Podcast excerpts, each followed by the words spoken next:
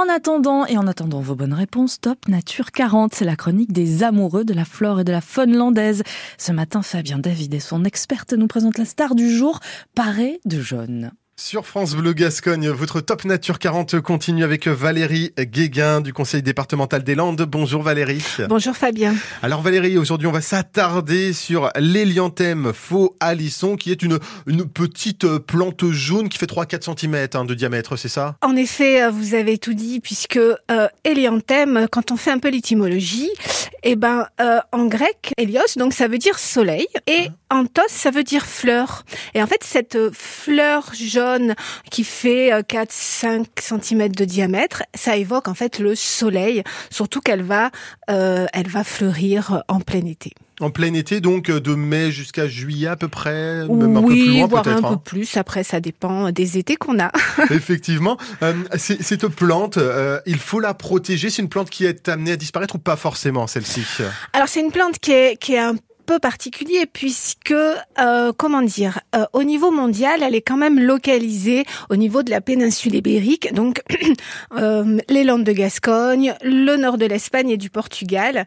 Donc, elle est peu répandue en France, mais les Landes de Gascogne, notamment le triangle forestier, hein, euh, représentent à peu près 60% de la population qu'on a en France. C'est énorme. oui, mais elle est répandue au niveau de, de notre forêt, donc c'est vrai que c'est une plante qu'on peut croiser facilement, puisqu'elle va aimer en fait les landes plutôt sèches. On va la retrouver en bordure de pinèdes, on va la retrouver en bordure de pistes cyclables, on va retrouver le long des sentiers de randonnée. Donc en fait, elle est assez présente quand on se balade, on va dire, au cœur de la forêt landaise, mais quand on dézoome et qu'on regarde au niveau mondial, et eh ben en fait, 60% de la population est présente uniquement dans ce triangle. Donc il y a une ce triangle landais forestier.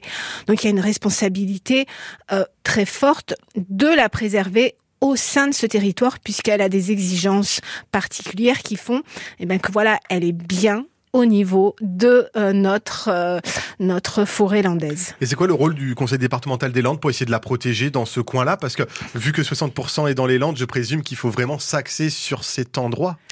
Alors en effet, donc aujourd'hui, c'est vrai que la, la, gestion forestière est totalement compatible avec la préservation de cette espèce. Donc il n'y a pas, on va dire là, un enjeu de disparition, sauf avoir des changements drastiques qui feraient que cette espèce euh, serait menacée. Donc il y a une gestion particulière qui est prise en compte pour, euh, bah, par exemple, les chemins de randonnée.